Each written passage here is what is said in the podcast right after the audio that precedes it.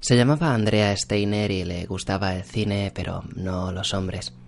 No había nada de sorprendente en eso, pues su padre había abusado de ella por primera vez cuando tenía ocho años. Había continuado violándola por igual espacio de tiempo hasta que ella le puso fin pinchándole las pelotas, primero una y luego la otra, con una de las agujas de tejer de su madre, y acto seguido introduciendo esa misma aguja roja y goteante en la cuenca del ojo izquierdo de su progénito violador. Lo de las pelotas había sido fácil porque él estaba dormido, pero el dolor había bastado para despertar a pesar del talento especial de ella.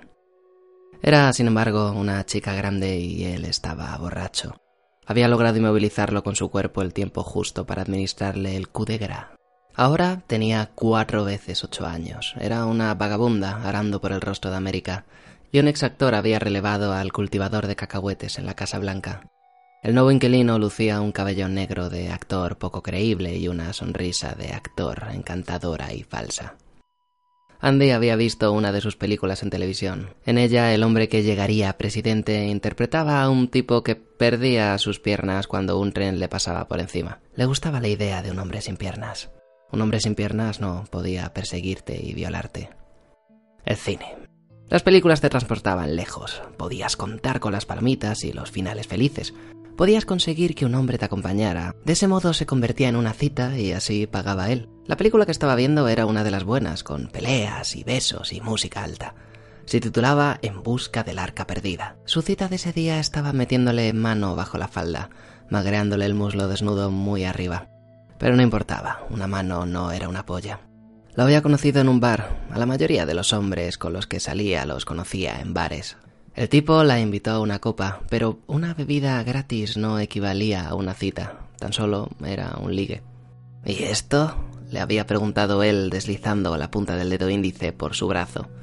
Ella llevaba una blusa sin mangas, así exhibía el tatuaje. Le gustaba lucirlo cuando salía en busca de una cita. Quería que los hombres lo vieran, les parecía estrafalario. Se lo había hecho en San Diego el año después de que matase a su padre. Es una serpiente, contestó ella. De cascabel, ¿no ves los colmillos? Claro que los veía. Eran colmillos grandes, desproporcionados en relación con la cabeza. De uno pendía una gota de veneno. Él era un hombre de tipo ejecutivo, con traje caro, cabello abundante, presidencial, peinado hacia atrás, y era su tarde libre en cualquiera que fuese el trabajo de chupatintas al que se dedicara. Su pelo era más blanco que negro y aparentaba alrededor de sesenta años. Casi le doblaba la edad, pero eso a los hombres les daba igual. No le habría importado si en lugar de 32 hubiera tenido 16 u 8. Recordaba algo que su padre había dicho una vez. Si tienen edad suficiente para hacer pis, tienen edad suficiente para mí. Claro que los veo, había dicho el hombre que ahora estaba sentado a su lado. Pero, ¿qué significa? Puede que lo averigües, respondió Andy. Se pasó la lengua por el labio superior. Tengo otro tatuaje en otro sitio. ¿Puedo verlo? A lo mejor. ¿Te gusta el cine? El hombre había fruncido el ceño. ¿Qué quieres decir? ¿No te gustaría tener una cita conmigo? El tipo sabía lo que eso significaba, o lo que se suponía que significaba. Había más chicas en el local y cuando hablaban de citas se referían a una sola cosa. Pero no era eso a lo que Andy se refería. Claro, eres muy guapa. Entonces invítame a una cita. Una cita de verdad. En el Rialto ponen en busca del arca perdida. Yo estaba pensando más bien en ese hotelito que está a dos manzanas más abajo, cielo. Una habitación con mueble, bar y terraza. ¿Qué te parece? Andy había arrimado los labios a su oreja y presionaba los senos contra el brazo del hombre. A lo mejor después. Llévame primero al cine. Págame la entrada y cómprame palomitas. La oscuridad me pone muy cariñosa. Y ahí estaban, con Harrison Ford en la pantalla, grande como un rascacielos y restallando un látigo en el polvo del desierto. El viejo del cabello presidencial tenía la mano debajo de la falda, pero ella había plantado con firmeza un cubo de palomitas en su regazo, asegurándose de que pudiera recorrer casi por completo la línea de la tercera base, pero sin posibilidad de llegar a más. El hombre estaba intentando llegar más arriba, lo cual resultaba irritante porque ella quería ver el final de la película y saber qué había en el arca perdida. Así que a las dos de la tarde de un día de entre semana, la sala de cine se hallaba casi desierta, pero había tres personas sentadas dos filas más atrás de Andy Steiner y su cita. Dos hombres, uno bastante viejo y otro que aparentaba rozar la mediana edad, aunque las apariencias engañan. Flanqueaban a una mujer de extraordinaria belleza. Tenía los pómulos altos, los ojos grises, la tez cremosa. Se recogía su mata de pelo en una cinta ancha de terciopelo. Normalmente llevaba un sombrero, una vieja y maltratada chistera, pero ese día se lo había dejado en su autocaravana. Nadie se ponía sombrero de copa para ir al cine. Su nombre era Rose O'Hara, pero la familia nómada con la que viajaba la llamaba Rose, la chistera. El hombre que rozaba la mediana edad era Barry Smith, aunque 100% caucásico, se le conocía en la mentada familia como Barry el chino, a causa de sus ojos ligeramente rasgados. Eh, mirad eso, indicó. Se pone interesante. La película sí es interesante, gruñó el anciano abuelo Flick, pero no era más que su terquedad habitual. Él también observaba a la pareja de dos filas más adelante. Mejor que lo sea, dijo Rose, porque la mujer no es que sea muy vaporera, un poco, pero... Allá va, allá va, anunció Barry cuando Andy se inclinó y pegó los labios a la oreja de su cita. El chino sonreía, olvidada la caja de ositos de goma en su mano. La he visto hacerlo tres veces y siempre me pone. La oreja de don Ejecutivo estaba cubierta por una mata de pelo blanco encostada con cera del color de la mierda, pero Andy no permitió que eso la detuviera. Deseaba largarse esa ciudad lo antes posible y sus finanzas estaban peligrosamente mermadas. ¿No estás cansado? susurró al repugnante oído. ¿No querrías echarte a dormir? La cabeza del hombre se desplomó de inmediato sobre el pecho y empezó a roncar. Andy porcejeó bajo la falda, sacó la mano relajada del viejo y la apoyó en el reposabrazos. A continuación rebuscó en la chaqueta de aspecto caro de don ejecutivo. Encontró la cartera en el bolsillo interior izquierdo. Menos mal, así no tendría que levantarlo de su culo gordo. Una vez que se dormían, moverlos podía resultar complicado. Abrió la cartera, tiró al suelo las tarjetas de crédito y miró durante unos instantes las fotografías. Don Ejecutivo con un grupo de señoritos ejecutivos con sobrepeso en el campo de golf. Don Ejecutivo con su esposa. Un don Ejecutivo mucho más joven, posando delante de un árbol de Navidad con su hijo y dos hijas. Estas llevaban gorros de Papá Noel y vestidos a juego. Probablemente no las había violado, pero no era algo impensable. Los hombres violaban cuando sabían que podían irse de rositas. Eso era algo que ella había aprendido. En las rodillas de su padre, por así decirlo. En el compartimento para billetes había 200 dólares. Ella había abrigado la esperanza de encontrar todavía más. El bar donde lo había conocido atendía a una clase de putas mejor que los de las cercanías del aeropuerto. Pero no estaba mal para la matinal de un martes. Y siempre había hombres dispuestos a llevar a una chica guapa al cine, donde un poco de magreo sería solo el aperitivo, o eso pensaban ellos. Vale, murmuró Rose y empezó a levantarse. Me ha convencido. Vamos a darle una oportunidad. Pero Barry le puso una mano en el brazo, refrenándola. No, espera, mira, ahora viene la mejor parte. Andy volvió a inclinarse sobre la repugnante oreja y susurró. Duérmete más profundo, todo lo que puedas. El dolor que sientas solo será un sueño. Abrió su bolso y sacó un cuchillo con el mango nacarado. ¿Qué es el dolor? Solo un sueño, musitó don Ejecutivo al nudo de su corbata. Muy bien, cielito. Le pasó un brazo alrededor y le asestó cuatro tajos en rápida sucesión que abrieron dos Vs en la mejilla derecha, una mejilla tan gorda que pronto sería papada. Se tomó un momento para admirar su obra bajo la luz del ensoñador haz de colores del proyector, y de pronto manó una cortina de sangre. Se despertaría con el rostro ardiendo, el hombro derecho en su caro traje empapado y necesitando una sala de urgencias. ¿Y cómo se lo explicarás a tu mujer? Ya se te ocurrirá algo, estoy segura. Pero a no ser que te hagas la cirugía plástica, verás mis marcas cada vez que te mires en el espejo. Y cada vez que salgas en busca de una desconocida en algún bar, te acordarás de cuando te mordió una serpiente de cascabel. Una serpiente de falda azul y blusa blanca sin mangas. Metió los dos billetes de 50 y los cinco de 20 en su bolso. Lo cerró con un chasquido y se disponía a levantarse cuando una mano se posó en el hombro y una mujer le susurró al oído. Hola, querida. Podrás ver el resto de la película en otra ocasión. Ahora mismo vas a acompañarnos. Andy trató de moverse, pero unas manos le atenazaban la cabeza. Lo terrible del asunto es que estaban dentro. Después de eso, hasta que descubrió que estaba en el Earth Cruiser de Rose, un camping lleno de malas hierbas a las afueras de la ciudad del medio oeste, todo fue oscuridad.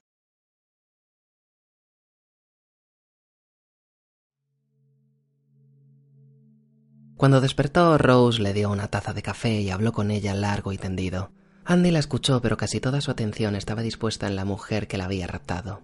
Era impresionante, aunque eso era quedarse corto.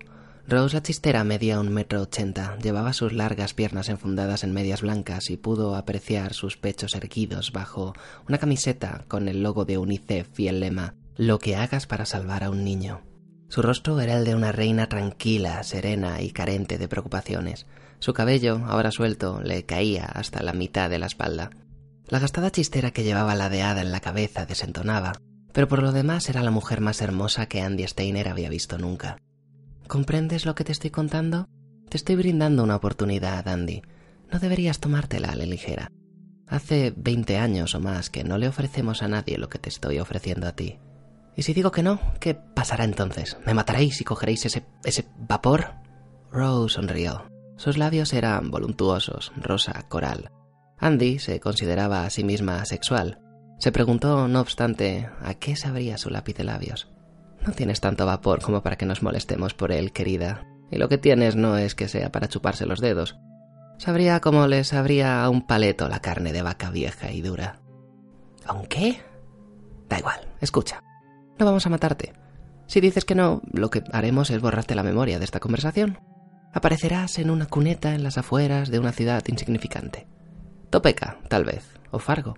Sin dinero, sin documentos de identidad y sin recordar cómo llegaste ahí.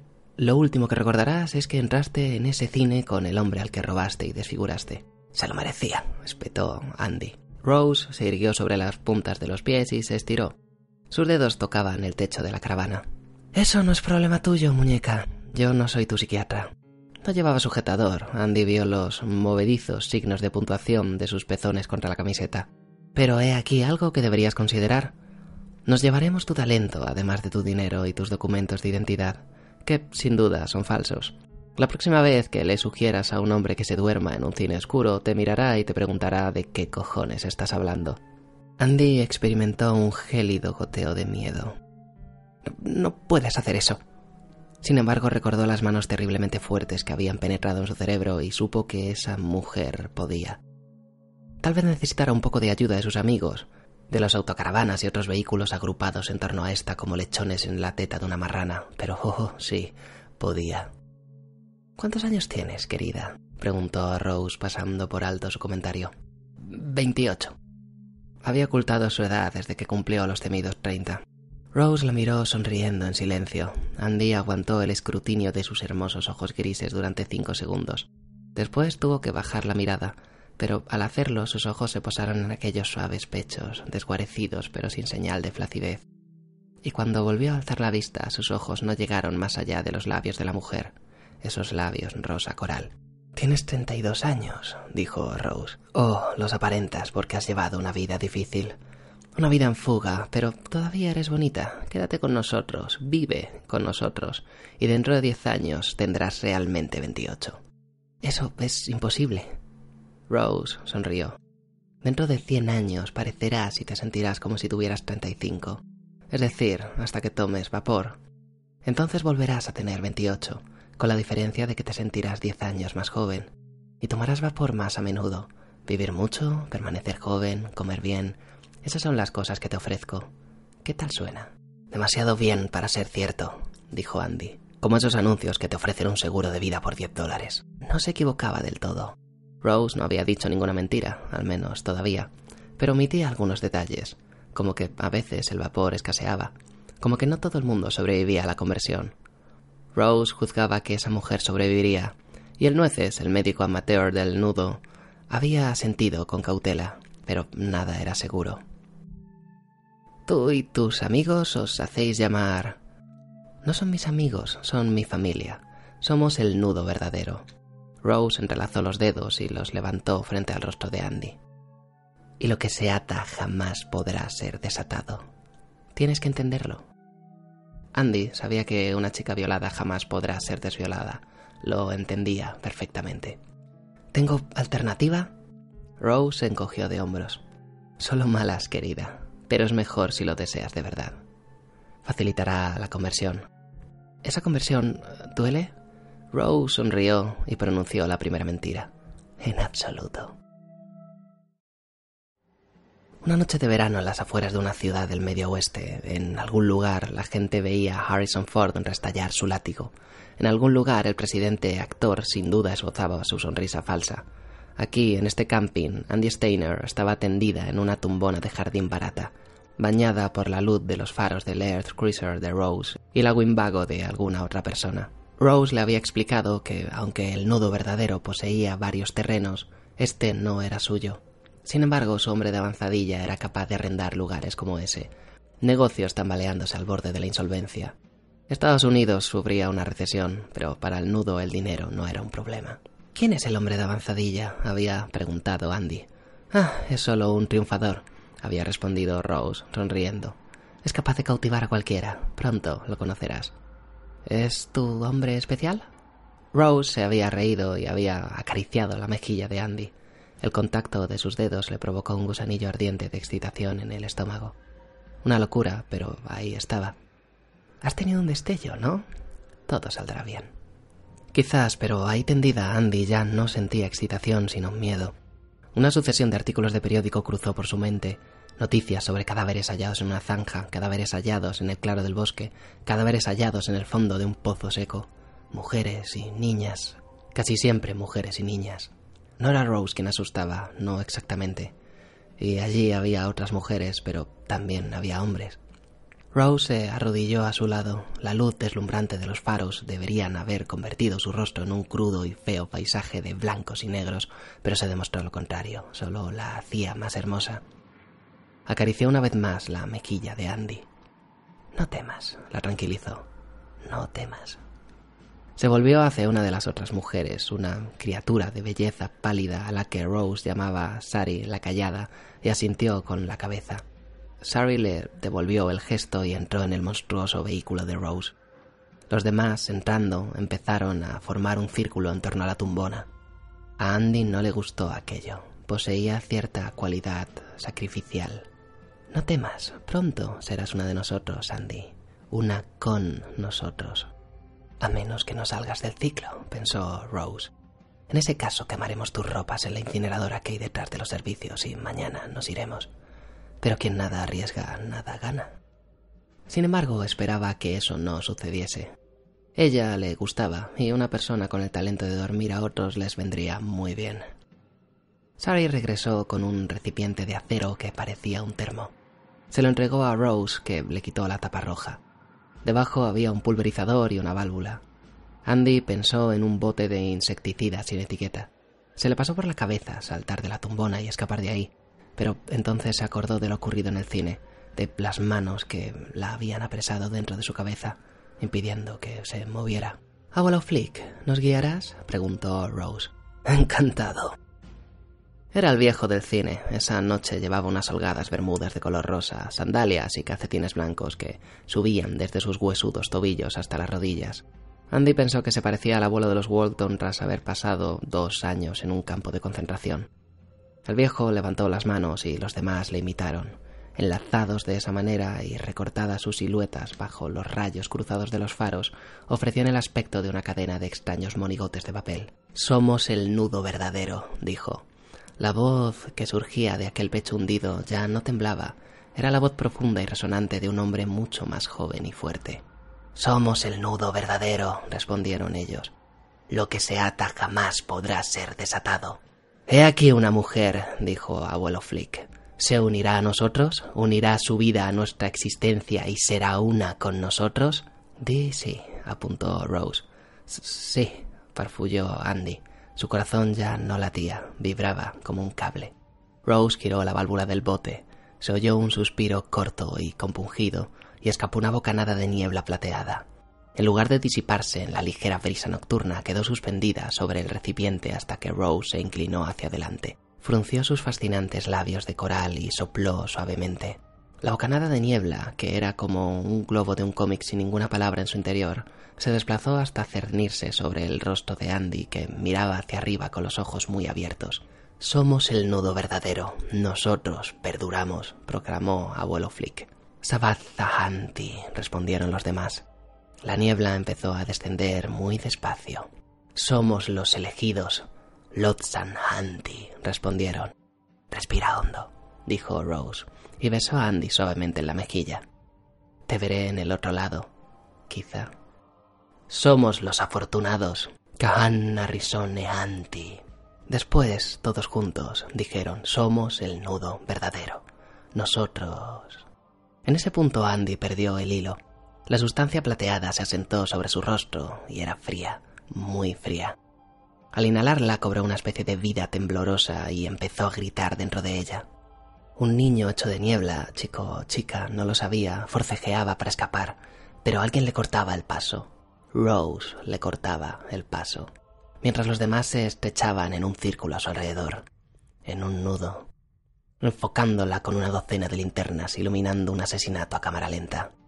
Andy trató de saltar de la tumbona, pero no tenía con qué saltar. Su cuerpo había desaparecido. Donde había estado solo quedaba dolor en forma de ser humano, el dolor de la agonía del niño y de la suya propia. Abrázalo.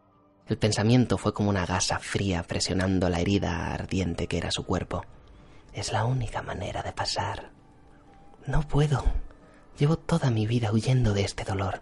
Tal vez, pero has agotado los sitios a donde huir. Abrázalo, trágalo, toma el vapor o muere. Los verdaderos continuaban con las manos alzadas entonando palabras ancestrales. Sabazahanti, Lotsamhanti, Kahannarisone Hanti. Observaban cómo la blusa de Andy Steiner se alisaba en el lugar que ocupaban sus senos, cómo su falda se desinflaba igual que una boca que se cierra.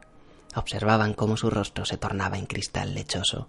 Sus ojos perduraban, sin embargo, flotando cual globos diminutos en vaporosas cuerdas de nervios. Pero van a desaparecer también, pensó el nueces. No es lo bastante fuerte. Creí que quizá lo lograría, pero me equivoqué.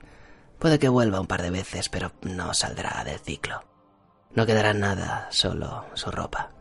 Intentó recordar su propia conversión, pero solo se acordaba de que la luna estaba llena y de que en vez de faros había una hoguera encendida.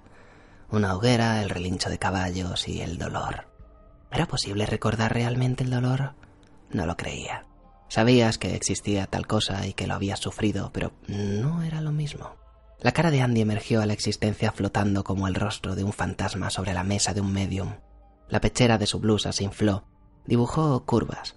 La falda se hinchó cuando sus caderas y sus muslos retornaron al mundo. Aulló de agonía. Somos el nudo verdadero, nosotros perduramos, cantaron a la luz de los haces cruzados de las autocaravanas. Hanti, somos los elegidos, Lotsam Hanti, somos los afortunados, Kahanna Hanti. Continuarían así hasta que terminara, de un modo o de otro. Ya no iba a tardar demasiado. Andy empezó a desaparecer de nuevo. Su carne se transformó en un cristal nebuloso a través del cual los verdaderos pudieron ver el esqueleto y la sonrisa ósea de su calavera. Varios empastes plateados brillaban en aquella mueca. Sus ojos incorpóreos giraban salvajemente en cuencas que ya no estaban allí. Seguía gritando, pero ahora solo se oía un eco débil, como proveniente del fondo de un pasillo lejano. Rose supuso que se había rendido. Era lo que hacían cuando el dolor se volvía insoportable.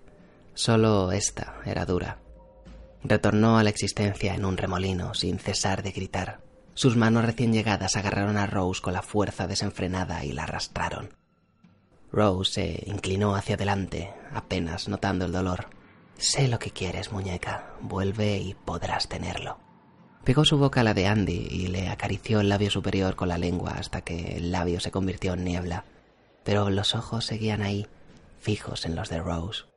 Sabaza Hanti, Losan Hanti, Kahannarisone Hanti. Andy regresó. Su rostro crecía en torno a la mirada fija de sus ojos anegados de dolor. Le siguió el cuerpo. Por un instante Rose vio los huesos de los brazos, los huesos de los dedos que aferraban los suyos, y entonces, una vez más, se revistieron de carne. Rose volvió a besarla. Incluso en su dolor Andy respondió y Rose insufló su propia esencia por la garganta de la mujer más joven. Quiero a esta y aquello que quiero lo consigo. Andy empezó a desvanecerse de nuevo, pero Rose pudo sentir que lo combatía, que se sobreponía, que en vez de absorberla se alimentaba con la huyante fuerza vital que había insuflado por su garganta y en sus pulmones, que tomaba vapor por primera vez. El miembro más reciente del nudo verdadero pasó aquella noche en la cama de Rose O'Hara, y por primera vez en su vida halló en el sexo algo distinto al miedo y al dolor. Tenía la garganta irritada por los gritos que había profesado en la tumbona, pero volvió a gritar cuando esta nueva sensación, placer para contrarrestar el dolor de su conversión, se apoderó de su cuerpo y una vez más pareció volverlo transparente. Grita cuando quieras, dijo Rose alzando la vista de entre los muslos de Andy. Han oído muchos gritos, tanto de los buenos como de los malos. ¿El sexo es así para todo el mundo? En tal caso, lo que se había perdido. ¿Cuánto le había robado el cabrón de su padre? ¿Y la gente creía que la ladrona era ella? Lo es para nosotros cuando hemos tomado vapor, dijo Rose. Eso es todo lo que necesitas saber. Bajó la cabeza y volvió a empezar. No mucho antes de medianoche, Charles el Fichas y Baba la rusa estaban sentados en el escalón inferior de la autocaravana del primero. Compartían un porro y contemplaban la luna. Del Earth Cruiser de Rose llegaron más gritos. Charlie y Baba se miraron y sonrieron. A alguien le gusta, observó Baba. ¿Cómo no iba a gustarle? dijo Charlie. Andy despertó con la primera luz del alba, apoyada la cabeza en la almohada de los senos de Rose. Se sentía completamente diferente, pero al mismo tiempo nada parecía haber cambiado. Alzó la cabeza y vio a Rose mirándola con aquellos extraordinarios ojos grises. Me has salvado, dijo Andy.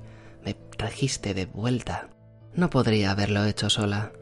Tú querías volver, en más de un sentido, cariño. Lo que hicimos después no podremos repetirlo, ¿verdad? Rose negó con la cabeza, sonriendo. No, y está bien así.